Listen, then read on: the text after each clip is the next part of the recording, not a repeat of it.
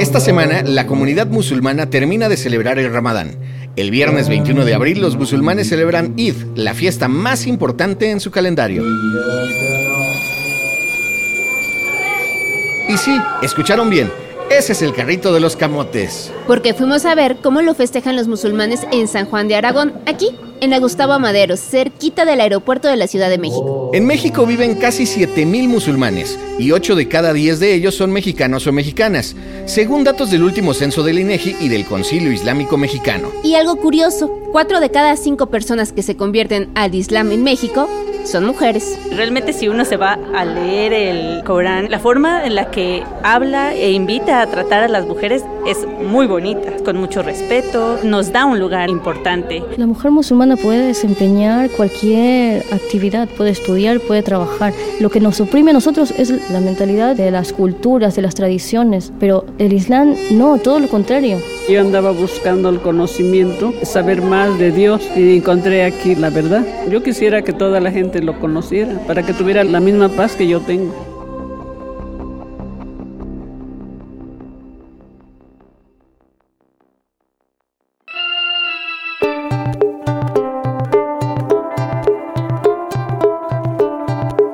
¿Qué es el Islam? ¿Qué se conmemora durante el Ramadán y cuáles son los ritos alrededor de este mes sagrado? ¿Cómo lo celebra la comunidad musulmana de México y quiénes son sus miembros? Aquí te lo vamos a contar. Yo soy Javier Bravo. Y yo, Otto del Pino. Bienvenidas y bienvenidos a Ruta Didi. Iniciamos nuestro recorrido. Esta vez desde San Juan de Aragón, en el Instituto de Lengua y Cultura Árabe Al Hikmah. Ramadán Mubarak. O sea, feliz Ramadán.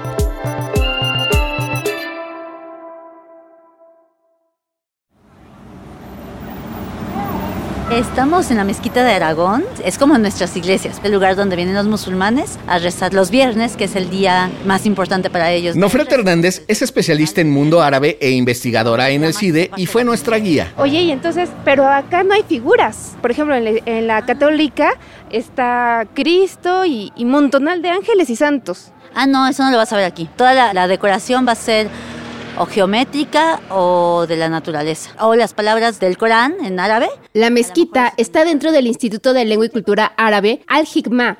Allí también dan clases de árabe y religión. Es un edificio muy sencillo. Está pintado de blanco, tiene tres plantas. Por fuera nada lo delata como un templo. No tiene el clásico minarete de las mezquitas, que es esa torre desde la que se llama el rezo. ¿Cómo hay que saludar? Salamu alaikum, que significaría que Dios esté contigo.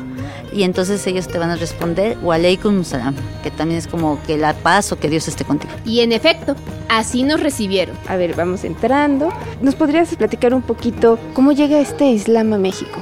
Sí llegaron musulmanes con los españoles, ¿no? Algunos huyendo, otros también probando suerte, como también llegaron al resto de América. Se cristianizaron más bien. Llegaron aquí y a lo mejor ya se casaron con mexicanas y ya se, se mexicanizaron. Pero con el tiempo, musulmanes en México, la mayoría son mexicanos, conversos. Y eso es algo que no nos esperábamos. Para tratar de entender esto, Nofret nos ayudó a desmontar algunos de los estereotipos que hay en torno al Islam. En particular, la idea de que es una religión que oprime a las mujeres. El machismo también es más cultural, o sea, no es porque la religión diga que hay que tratar mal a las mujeres. Incluso hay dentro del feminismo islámico, hay mujeres muy interesantes que hacen exégesis del Corán para demostrar cómo no es machista. Exégesis quiere decir interpretar o parafrasear un texto, en especial un libro sagrado como el Corán o la Biblia. Como dijimos hace rato, cuatro de cada cinco personas que se convierten en México son mujeres. Una de ellas es Noemi, una estudiante de ciencias naturales e ingeniería de 29 años que tuvo que enfrentar a su familia cuando hace mes y medio se convirtió al Islam. ¿Y te aceptaron en tu casa? Mm, todavía estoy en proceso. Hace mes y medio hice mi shahada. Es un testimonio de fe donde tú aceptas que hay un solo Dios y te aceptas también a Mohammed, que también es su mensajero. Y pues con esto también aceptas a todos los profetas este, pasados. Con ella platicamos en la sala del rezo de las mujeres sentadas en el suelo. Es el único momento en que hombres y mujeres separan sus actividades. Es un lugar al que hay que entrar descalzas para no meter la suciedad de la calle. Mi familia se pensaba que era como como un giro, bueno, sí, es un giro como muy, muy drástico. Una vez que ya me ven cubierta con el hijab, sí me han llegado a preguntar, ¿y es que te obligan? Y yo, no, pues no, nadie me dijo nada. El velo es uno de los elementos del Islam que más polémica sigue causando en las sociedades occidentales. De hecho, incluso aquí en la mezquita cuando llegué nadie me dijo tienes que usarlo o si no, no entras o no eres o no nada. No, fue decisión propia y yo creo que eso es, ahora sí que es como lo más bonito y aún mejor porque es por fe. La costumbre de cubrirse la cabeza la comparten también otras religiones bíblicas como el judaísmo y el cristianismo. En el Islam le llaman hijab tanto a la costumbre de cubrirse como al tipo de mascada que se usa para cubrirse el cabello. Y dependiendo del país, las mujeres se cubren con hijab sencillo, Una mascada simple que cubre el pelo, o con chador que cubre también el cuello, como las monjas católicas. o niqab en algunos países árabes, que cubre a la mujer de la cabeza a los pies excepto la cara, y la burka como usan los pashtun en Afganistán y la parte norte de Pakistán que cubre hasta la cara. Algunos países europeos como Francia o Alemania prohíben el uso de la burka en el espacio público porque lo consideran opresivo. Nofret nos explicó que Tenemos esta obsesión con el velo que eh, de inmediato vemos a alguien velado, una mujer velada musulmana, y pensamos que ya está sometida. Habrá familias o países como Irán donde es obligatorio, ¿no? O el talibán. Esto es algo que no se ve en la mezquita de Aragón. Pero hay otros lugares donde no es obligatorio y las familias también son muy abiertas, como aquí, ¿no? Hay de todo. Aquí la mayoría de las mujeres viste hijab o shador, el que cubre cabeza y pecho. Aquí lo llevan con colores muy vivos que combinan con el resto de su ropa. Esto de la mujer, del cubrirse, no es algo solamente que viene en el Corán, también se encuentra en las escrituras anteriores. En la Torá, se encuentra en la, en la Biblia. es Sol es ecuatoriana y llegó hace tres años a Ciudad de México junto a su esposo, el imán Abderrahman Sayed, que es el encargado de los asuntos religiosos de la mezquita. Algo así como el sacerdote de la religión católica. Sol nos explicó que las escrituras del profeta Mahoma indican que debemos cubrirnos, que debemos cuidarnos para ser diferenciadas. Hoy en día todo lo, lo bueno, lo importante lo cubres. El teléfono, asimismo, como protección lo tienes en algo. Nosotros somos más importantes que eso. Entonces debemos cubrirnos, protegernos. Por supuesto en casa para nuestros esposos, nuestra familia, nuestros padres, hijos, no. Sí, para ellos sí podemos sacarnos el, el velo, el hijab.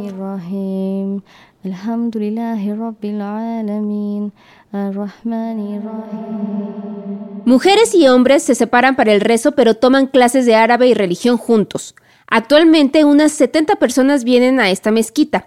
La mayoría son conversas, como la misma Sol que llegó al Islam hace 13 años. Yo era católica, pero encontré en el Islam algo profundo, algo más lógico, con más sentido. Al igual que el catolicismo, creemos en Jesús, creemos en la Virgen María, creemos en los ángeles, pero no adoramos a estos seres. Nosotros adoramos al creador de ellos y al que ellos mismos adoran. Entonces nosotros es lo que hacemos, adorar a un único Dios. Yo estaba en búsqueda de algo que llenara mi, pues, mi creencia, mi fe, que me convenciera totalmente. Muchas de las personas que se acercan al Islam lo hacen desde la búsqueda espiritual o la curiosidad intelectual. Lo que yo estaba buscando y lo que terminé encontrando también es un estilo de vida. Tratar de acercarme a Dios, eso fue realmente lo que me llevó a, a empezar a leer desde el cristianismo, que era la parte más cercana que tenía, pero pues justamente el empezar a leer y empezar a aprender y que me llevó hasta acá. En los últimos 15 años, los musulmanes en México han aumentado un 250% según datos del Concilio Islámico Mexicano. ¿Por qué crees que la gente se está interesando en convertirse? Es crear comunidad finalmente. Y eso, en un país y en un mundo capitalista en el que cada vez el individuo está más solo, siempre va a llamar la atención, creo. Aunque pueda parecer paradójico, los atentados del 11 de septiembre contra las Torres Gemelas en Nueva York también atrajeron a muchas personas al Islam. El 11 de septiembre sí provocó mayor desinformación y discriminación al Islam. Sin embargo, hubo un cierto sector de la población que se empezó a acercar por curiosidad o también porque su religión no les convencía, no les llenaba. Y así poco a poco fueron llegando al Islam y aquí se han sentido bien recibidos porque sí hacen una bonita comunidad. Entonces los reciben bien. Una comunidad que tiene su momento más importante en estas fechas del Ramadán.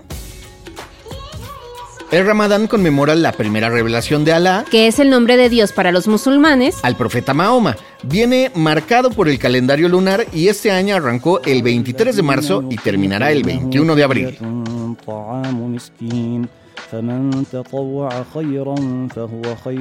¿Cómo es esta parte de este festejo para ustedes? Todo el año la persona está tan apegado a los placeres mundanales, todo el día, comida, bebida, está ocupado con su trabajo, con su vida normal. Es Abderrahman Sayed, el imán de la mezquita. Pero en el mes de Ramadán intentamos alejarnos un poquito, intentamos dedicar más tiempo para nuestro Creador, para ayunar y limpiar este alma de estos placeres para también limpiar el cuerpo. Los cinco pilares del Islam son la profesión de fe, la oración, la limosna, la peregrinación a la Meca una vez en la vida y el ayuno durante el Ramadán, que va desde que sale el sol hasta que anochece. Ese momento se llama el iftar y es como una cena de Navidad diaria durante un mes. Cada día en la mezquita nos reunimos con los hermanos, preparamos comida y a las 6.50, cuando suena el adán de la cuarta oración, comenzamos a romper el ayuno por los dátiles. Es muy, muy rica, dulce, natural totalmente y que nos ayuda a recuperar todo lo que perdimos durante el ayuno de los alimentos necesarios durante el día. Después levantamos, hacemos la oración de la cuarta oración, después volvemos otra vez para tener la comida normal. ¿Cómo qué sería, por ejemplo, una comida tradicional? Podemos decir algo con carne, arroz y eh, un guisado, por ejemplo, de papas mezcla con salsa de tomate o puede hacer algo como kushari, es una comida especial de los egipcios, otra comida se llama kapsa, una arroz mezclada con carne de res y tiene unos especies especial del país de Arabia Saudita, es algo muy rico. ¡Qué exótico todo! Pero México es México, Javier. Aquí en esta mezquita la gente prefiere la comida mexicana, entonces la mayoría de las dos comidas lo hacemos comida mexicana sopa, guisado, algo, estas cosas con salsas picantes, por supuesto. Casi un cuarto de la población mundial es musulmana. 1.900 millones de personas según los datos más actualizados. Es la segunda religión con más seguidores después del cristianismo. En los países donde son mayoría, el Ramadán es la fiesta grande del año, como en Egipto, de donde es Abderramán dice que allá es bien distinto. Tiene otra vida, otra alma, otro sabor diferente. La gente, todo el mundo, o casi la mayoría están ayunando, todo el mundo está moviendo los adornos, decoraciones especiales, ponen mesas en la calle así y rompen el ayuno juntos con las familias y todos juntos y eh, después en la noche, la última oración, la gente se vayan todos, puede encontrar una mezquita llena de 10.000 hasta 15.000 personas. Una mezquita como esta no es suficiente para un barrio pequeño como una calle como estas, pero en los países del extranjero intentamos hacer algo parecido, intentamos poner los adornos y decoraciones en nuestras mezquitas como se puede ver. En las salas colgaban globos con forma de luna creciente y estrellas, que son símbolos del Islam desde tiempos del Imperio Otomano. Podemos tener algo parecido a lo que teníamos en los países islámicos. Muchas personas terminan su trabajo y vienen a la mezquita como a las seis y media de la noche o la tarde para reunimos juntos, platicamos, rompemos el ayuno, comemos, hacemos las oraciones juntos, aprendemos juntos nuestra religión y intentamos tener esta vida también igual como tienen los musulmanes o los países islámicos. Casi el 77% de los mexicanos son católicos. Incluso para los no creyentes, esta cultura permea. La diversidad en México es bonita, hay que respetarla y no nada más hay diversidad étnica, también religiosa. Y pues sí, hay que repensar qué es lo que nos hace mexicanos para aceptar esta diversidad.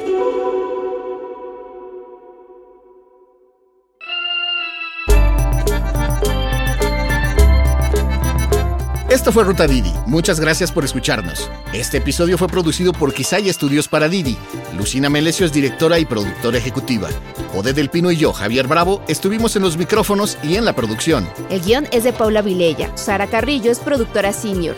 El diseño sonoro y el tema musical son de Carlos Jorge García y Tiger Lab. Los ingenieros de grabación en el estudio fueron Manuel Vargas Mena, Gabriel Chávez y Mateo Pineda de Sound Mob Studio. Por Didi, Marisa Hurtado es la encargada de comunicación en el sector de movilidad y Gerardo Arriola es analista de comunicación. Y para que conozcas las promociones vigentes de Didi y cheques términos y condiciones, entra a la página mexico.didiglobal.com. ¿Te gustó Ruta Didi? No olvides darle clic al botón de seguir en cualquier plataforma en la que te guste escuchar tus podcasts, porque estamos en todas y es gratis. Nos vemos la próxima semana. Bye.